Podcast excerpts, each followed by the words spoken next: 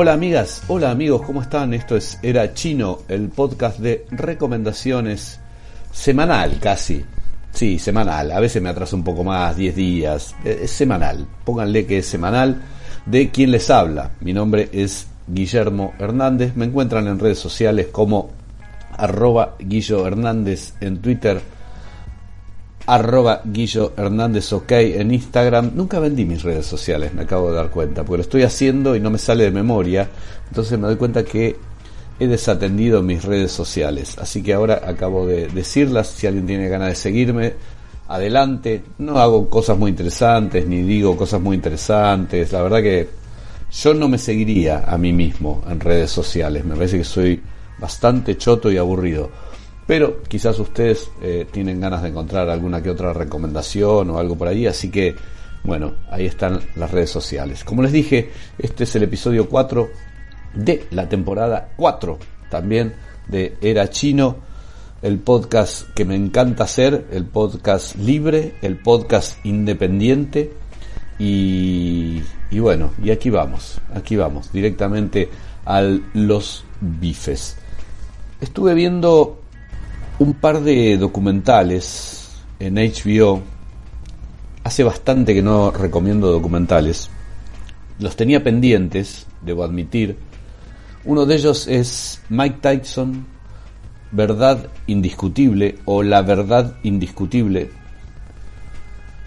¿De qué se trata? Mike Tyson, eh, medio en la lona, ya en su carrera empezó a hacer como unas especies de espectáculos los llamaría stand-up, pero eh, tiene humor, pero, pero me parece que el acento por ahí no, no pasa. Me parece que son más que shows de stand-up, shows cómicos, me parece que son como una especie de exorcismos que hace Mike Tyson arriba de un escenario. Eh, él cuenta un montón de cosas de su vida, eh, no se priva de nada, a quien detesta y odia lo dice eh, abiertamente. Eh, es como un show muy íntimo en donde también eh, relaciona la desaparición de sus seres queridos, su carrera, sus parejas, e inclusive menciona esos tres años que pasó en cárcel por violación, por una acusación de violación. Esas presentaciones que él fue haciendo en Broadway y que tenían muchísimo público y le permitieron por lo menos volver a tener una monedilla en los bolsillos, fue eh, registrado, uno de esos shows fueron registrados por Spike Lee, que es como muy amigo de él, él es más menciona que en la cárcel lo visitaron un montón de personalidades, pero eh, destaca la visita de Spike Lee en muchísimas muchísimas oportunidades para charlar con él, para, para ver cómo estaba, qué necesitaba y todo eso. Em, pero es, es, como una, una gran, em, un gran vómito de Mike Tyson. Es como si se sube a un escenario y empieza a vomitar todo lo que tiene adentro. Algunas cosas causan gracia, causan gracia simplemente por, por lo que está contando, ¿no? Por ahí no, no, no son chistes, pero lo cuenta de una forma que genera algún tipo de, gracia. El lenguaje es muy, muy crudo, muy brutal, muy directo. Em, no sé, les cuento algunas cosas puntuales. Por ejemplo, él, cuenta el odio que siente por, por su manager, eh, que, cómo lo robaron, todos los que lo rodeaban, abogados, el manager, todos lo, lo robaban. Él no se daba cuenta, le estaban sacando millones y millones de dólares. También cuenta cómo una vez que se separó de su primer mujer, que era muy jovencito, eh, ella empezó a salir con Brad Pitt y un día se lo cruza a Brad Pitt en la puerta y Brad Pitt se empieza a atajar, dice no me pegues, te pido no me pegues, dice si me vas a pegar que no sea en la cara, le dice Brad Pitt. Brad Pitt todavía no lo conocía nadie, era súper pendejo, pero eh, el, niño hermoso, ¿no? El de Thelma y Louis, ese chico que enloquecía a las damas y aún hoy sigue enloqueciendo a las damas y conozco algunos varones que también, por supuesto. Eh, pero digo, es divertido escuchar a Mike Tyson contando cómo Brad Pitt le pedía, se tapaba la cara y le decía, no me pegues, no me pegues. Eh, Mike Tyson creo que no le pegó, eh, pero bueno, habla muy mal también de ese matrimonio, digamos, él se despacha con un montón de cosas de, su vida, muy tragicómico el show, pero es como muy llamativo y muy interesante, no pude dejar de verlo. Eh, está como un nerviosismo, no se lo, no se lo nota súper cómodo, está como muy nervioso, transpira un montón mientras hace el show, transpira, transpira, transpira eh, no solo por las luces, todo a mí me parece que está como muy nervioso lo que está diciendo, lo que está contando, por eso me parecía más un exorcismo, como que está sacando sus demonios de adentro y al sacarlos de adentro seguramente está empezando algún tipo de proceso de curación. Eh, es muy interesante, está en HBO Max, se llama Mike Tyson, Verdad Indiscutible. En la misma línea, pero un poco más light y no con el formato de show, de stand-up arriba de un escenario, está el capítulo 2 de la docu-serie llamada Music Box, que refiere a la carrera de Alanis Morissette. Se llama Jagged y cuenta eh, los comienzos, obviamente, de Alanis Morissette, el, el, camino hacia la fama de esta cantante canadiense, de muy chiquitita empezó y le fue muy bien eh, en un momento habla de que fue abusada, digamos como que los padres la dejaron bastante sola, era muy chiquita y todo el mundo quería como acostarse con ella, tener algo con ella y en algún momento menciona las palabras abuso, acoso sexual, digamos, cuenta no solo la parte luminosa de la carrera de una música para mí eh, impresionante, Alanis Morissette, una carrera con una personalidad increíble, sino que empieza como a hablar mucho de, de, otro costado, ¿no? de cómo sus padres al principio la acompañaban, después la dejaron muy sola, la dejaron con el manager, digamos, giras interminables. Es muy interesante verlo, lo vi con mucho agrado, me gusta mucho su música, así que hay muchas canciones. Em, está muy bien, em, apoyan todos los comentarios de Alanis Morissette quien fue su baterista o el baterista estrella de su banda, Taylor Hawkins, que después terminó tocando en Foo Fighters, y también Shirley Manson de Garbage. Eh, ambos voces están muy presentes a lo largo de todo este, este documental, esta docu-serie. Ya les digo, es el segundo capítulo de la docu-serie llamada Music Box. Después, eh, leyendo un poco me enteré que Alanis Morissette no estaba muy de acuerdo con cómo terminó siendo el documental, quizás por las cosas que cuenta, por las confesiones, porque involucra a personas que estuvieron al lado de ella. Eh, ella argumenta que eh, cuando hizo el documental estaba eh, muy depresiva, muy puérpera por su tercer embarazo, por haber transitado, estaba transitando el, tercer, el nacimiento de su tercer hijo, ¿no? ¿no? No transitando el embarazo, sino el nacimiento de su tercer hijo y estaba como muy depresiva y, habló por demás, digamos. Ella siente que no le gustó, que medio la cagaron, que la traicionaron, que eso no es lo que ella quería hacer, que ella quería hablar de, su música, de su carrera, de, por eso el nombre de Jagged. Eh, pero bueno, como que, que no se quedó contenta con eso. Más allá de la apreciación y la sensación que expresa y expresó en varias notas Alanis Morissette, a mí en lo personal me gustó mucho el documental, me gustó conocer eh, esa parte más humana del padecimiento, del sufrimiento de la joven cantante y todo lo que refiere a bueno a, los padres, a quienes estaban, a quienes no estaban, quienes lo acompañaban, eh, a su banda, al momento que, tocaban el cielo con las manos. Es como muy interesante verlo. Yo en ningún momento sentí esto que, que ella sintió, pero obviamente eh, yo soy un espectador común, no, no estoy adentro de su cabeza, de su cuerpo, de su alma, y no, no, no, sé, no entiendo por qué eh, ella hizo comentarios tan, tan chotos sobre el, el trabajo, sobre el documental.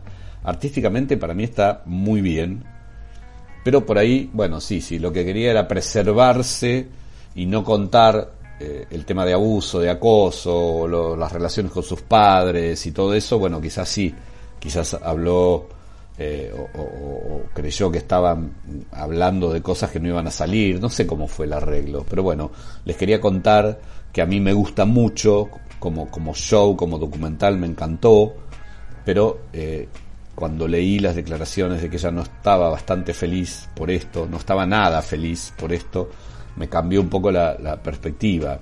Eh, de todas maneras lo recomiendo mucho porque es muy interesante y para que, tener, todos tengamos como, los ojos abiertos también, eh, los que somos padres, cómo acompañar a los hijos, en manos de quién los dejás, ¿no? Para tener un montón de, de cosas para pensar.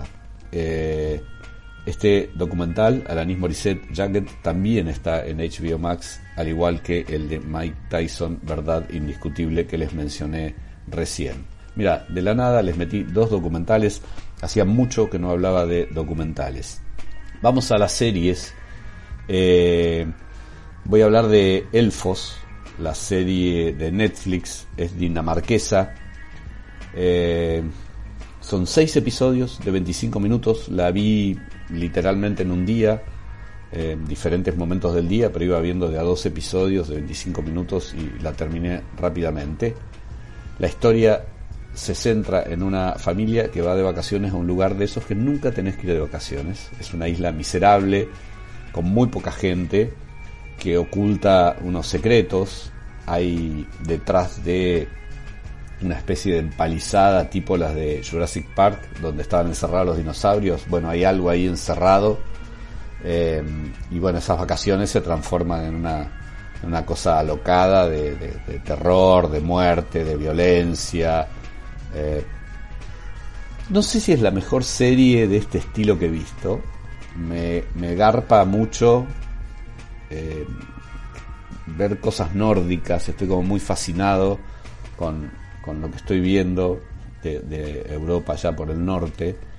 Está bien, está bien la serie. Por supuesto que eh, hay efectos y cosas que me parece que hubieran sido mucho más logrados con mayor presupuesto no, no, no tiene gran presupuesto, más, está más centrada en el laburo de los actores, que están todos bastante bien. Eh, yo la vi de, de, un tirón, tenía ganas de seguir viéndola, la pasé muy bien, a mí me funcionó. Después leí como comentarios bastante chotos de la serie, pero que no, entendí, no compartí. Eh, para mí funcionó, para mí funcionó. Así que se las recomiendo, por lo menos empiecen la, son 25 minutos, 6 episodios, 25 minutos, nada, absolutamente nada. Eh, vean un par de episodios y si les parece que va, va y si no, la largan, ¿no? Hay tanta oferta que se puede largar sin eh, sentirse mal. Eh, también en Netflix vi Tabula Rasa, es una serie belga, tiene sus años, 4 o 5 años atrás, son 9 episodios de 50 50 minutos aproximadamente. Es un muy buen thriller psicológico, muy desconcertante, nunca sé para dónde va, nunca sabía, digo, ¿para dónde va esto, no?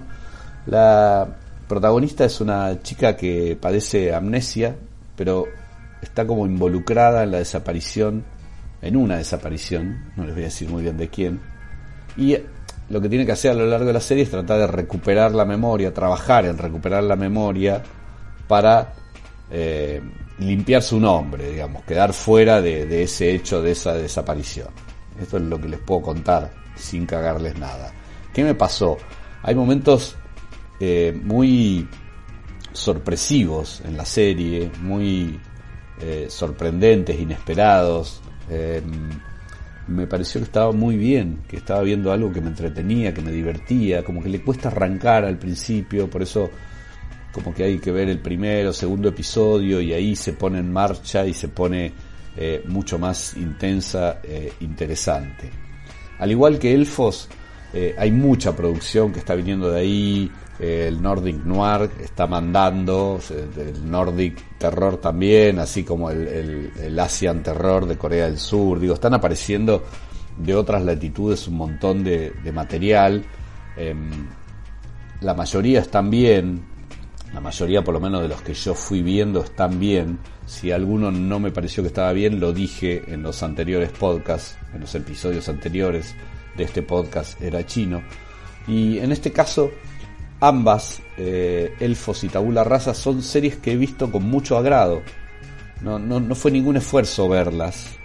Y, y eso para mí es importante, porque a mí me pasa lo mismo que a usted, como dice la canción. A mí me pasa lo mismo que a usted. Cuando algo no me gusta, no me gusta. Eh, abandono series, no me va. No me va, no me va, no me va. Y las dos series las vi, las vi bien, las vi sin, sin hacer ningún tipo de esfuerzo. Esto quiere decir que fluyen, que funcionan. Por supuesto que hay mejores, por supuesto que hay mejores, muchísimas mejores. Pero en este caso, eh, ambas Elfos y Tabula Rasa de Netflix las recomiendo, las recomiendo con mucho énfasis. Y termino con un repaso parcial y muy por arriba de Hawkeye, la serie del personaje de Avengers que está haciendo Disney. Lleva pocos episodios. Me da la sensación de estar como más cercana a las series como más inocentes de DC que hacía Warner. ¿Vieron? La de Flash, la de Supergirl. Me parece que está en esa línea. Es, obviamente me queda claro que es de Marvel, pero digo en esa línea de series como más adolescentonas, en donde eh, quien manda eh, es un personaje muy joven, eh, acompaña, por supuesto, el superhéroe mítico, pero me parecía eso, ¿no? Está bien conceptualmente, me funcionó, vi los episodios que salieron hasta ahora con agrado, pero me, parece que necesito un poco más de, de, quilombo, necesito que sea un poco más mierdosa. Eh, sí, me, es muy Disney, eh, y no lo digo peyorativamente, pero necesito que esté un poco más para Star Plus y no para Disney Plus. Eh, no sé si me entienden. Bueno, me pasó eso. Cuando termine la temporada, en, unas semanas, varias semanas más adelante, seguramente voy a poder hacer una reseña más completa. Eh, no suelo hablar de series eh, viendo dos, tres episodios, pero en este caso, como está en el caldero la, la novedad de Disney Plus, quería mencionarlas. Yo necesito que arranque en algún momento. Me parece que está como, como muy, muy adolescentona, muy adolescentona. Necesito que se ponga en marcha y, que me, me, sorprenda. Hasta acá, material audiovisual. Vamos un poquito al papel para leer algo. Hay un autor que a mí me encanta. Se llama Raymond Carver. Murió en el año 1988, había nacido en 1939 pasó muy poco tiempo por acá, pero le fue lo suficiente como para dejar un legado de varios libros de relatos muy, pero muy buenos.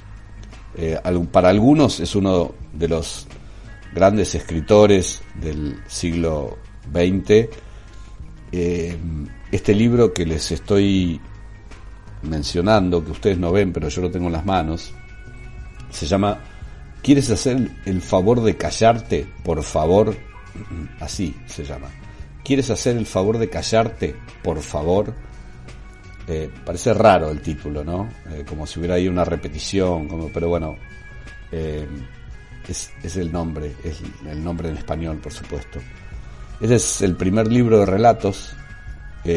trabajó sobre él, cuenta la leyenda, más de 15 años y con este libro de relatos se, se consagró, digamos, en la publicación de este libro fue, uff, ya está, este tipo es una bestia, es un animal. 15 años trabajando en más o menos 23, 24 relatos, no me acuerdo exactamente cuántos tiene, podría contarlos en este instante, pero eh, se van a quedar ahí esperando mientras yo los cuento. Creo que era entre 22, 23 o 24 relatos cortos. ¿Qué tiene Carver de interesante? Bueno, un montón de cosas tiene por interés. Eh, me esperan un segundo porque me está picando la garganta, voy a tomar un vaso de agua. Esto es podcast verdad. Un trago de agua y ya estoy con ustedes. Acá estoy, magnífico, magnífico. Ya mi voz se aclaró un poco. Vengo medio jodido, estoy saliendo como una especie de refrío. Me hice disopado, no es COVID, es un simple resfrío, pero me dejó un poco cargada la, la garganta. ¿sí? Les decía entonces que los relatos de Carver son eh, como situaciones, eh, no sé si decir catastróficas, pero hay, mucho de eso, hay mucho de pequeñas catástrofes eh, silenciosas de personajes como nosotros. Por supuesto que el tipo clava todos sus relatos y sus historias en eh, la gente que él conoce, la sociedad norteamericana, ¿no? Em, pero son súper aplicables a, por lo menos a, a Occidente seguro, sin ningún tipo de duda. Lo que padecen o disfrutan, sufren esos, esos personajes, perdón, tiene que ver con toda la humanidad, digamos, no, no le pasan cosas a los norteamericanos diferentes, sí tienen por ahí otras situaciones que no tenemos nosotros, pero esos personajes viven eh, pequeñas desgracias o desencuentros o momentos geniales que también los podemos vivir nosotros acá. Por eso, para mí, la literatura de Carver es como bastante cercana. Yo lo siento como muy propio y me gustan mucho, mucho, mucho, mucho, pero mucho, mucho, mucho, mucho, mucho los relatos cortos. Son relatos muy cortos, muy cortos y, a veces súper abiertos. A veces terminás y te tenés que quedar sentado, a veces conmocionado por lo que acabas de leer. Y cuando digo conmocionado, no, no estoy exagerando, ¿eh? conmocionado. Eh, algunos son muy fuertes, eh, muy buenos. En algunos de esos relatos de Carver, Robert Altman hizo una película muy buena que se llamó Shortcuts, Vidas Cruzadas, que era toda una película coral de varias situaciones, de varios relatos que se iban cruzando, y eran todos como dramas, eran como dramas urbanos. Les cuento esto porque si tienen la oportunidad de cruzarse con Shortcuts, Vidas Cruzadas, de Robert Altman, es una buena película para ver. Si no encuentran este, porque a veces las reediciones tardan, o, se agotan, o no llegan de España, qué sé yo, que se llama ¿Quieres hacer el favor de callarte, por favor? Les nombro otros libros de Carver que son tan o más buenos. ¿De qué hablamos cuando hablamos de amor? Uno de ellos, Catedral. Sobre Catedral se hizo una película que no vi, así que no puedo hablar de ella. Em, me gustaría, me gustaría verla, ver a ver qué, hicieron con eso. Eh, Catedral les dije, tres rosas amarillas y si me necesitas, llámame así. Si me necesitas, llámame. Así es el nombre. Eh, y también hay una antología de donde Robert Altman sacó eh, esas historias para hacer shortcuts que lleva ese nombre, Shortcuts. Todos esos libros están publicados en anagrama. Pero me vas a decir, anagrama es carísimo, Guille, ¿qué me estás recomendando? No, no, están en la versión Pocket de anagrama. Ya no son tan caros la versión Pocket. Entonces pueden encontrar todo Carver en, versión Pocket, que son los tapas rústica, más chiquititos, letra más chiquita por supuesto, pero más chiquito, no son tan, tan caros como los libros de anagrama, los típicos, los amarillos. Em, me encanta Raymond Carver, de vez en cuando releo algunos de sus relatos, a ver si me inspiro un poco para escribir algunas cosas, algunos guiones, algunas cosas locas. Em, le afano bastante, le afano bastante en el sentido de me gustan esos personajes rotos que aparecen en Carver. Y les recomiendo mucho, pero mucho, mucho, este libro. Cualquiera de ellos, ¿no? Pero este puntualmente, quieres hacer el favor de callarte, coma, por favor, es muy bueno. Son muy buenos relatos. Si no leyeron nada, vayan y compren algo de Raymond Carver, me lo van a agradecer. Termino con música y con mi garganta al límite. La película se llama 500 días con ella. Es de Mark Webb. Joseph Gordon-Levitt, Sui de Chanel, una pareja hermosa eh, que vive en una, un gran momento, un gran momento de amor que tiene fin. El amor es finito. Ese amor termina y bueno, si no vieron la película no les voy a contar nada más, pero es un vínculo amoroso eh, y de, desamor y de amor es la película. Hay una escena que después de una noche de, de sexo muy esperada, y parece que buen sexo, sexo y amor, con mucho amor, Joseph Gordon-Levitt sale de su casa y por supuesto, tuviste una gran noche, chango. Sale y todo el mundo, él siente que todo el mundo le sonríe, lo saluda, choca manos con todo el mundo y después empieza a cruzar eh, una plaza y se arma toda una escena de baile y, él baila y la gente lo sigue atrás y bailan todos con un acorio, ¿no? Y él pone la mano y aparece un pajarito que es un dibujito animado, aparece el pajarito de Twitter, aparece un pajarito celeste, se le posa en la mano y es todo felicidad en su vida, ¿no? no le entra más felicidad en esa vida después de esa noche con la hermosísima Sui de Chanel. Y esa canción, la que bailan en esa plaza, es la que vamos a escuchar ahora. Se llama You Make My Dreams, es de Holland Oates. Es una canción muy simple, muy alegre, muy para bailar en la plaza, para hacer una escenografía, pero me gustaba terminar este cuarto episodio de la temporada 4 de Era Chino con ella.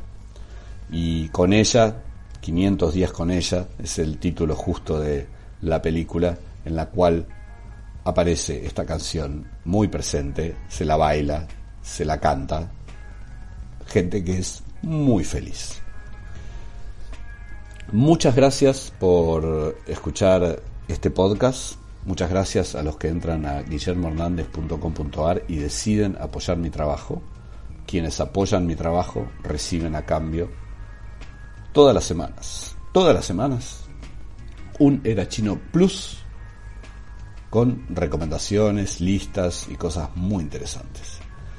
Así que si se quieren dar una vuelta por mi web, por mi página, guillermohernandez.com.ar, ahí van a encontrar eh, la forma de apoyar. Si no, sigamos disfrutando este Era Chino, que ya tiene cuatro temporadas.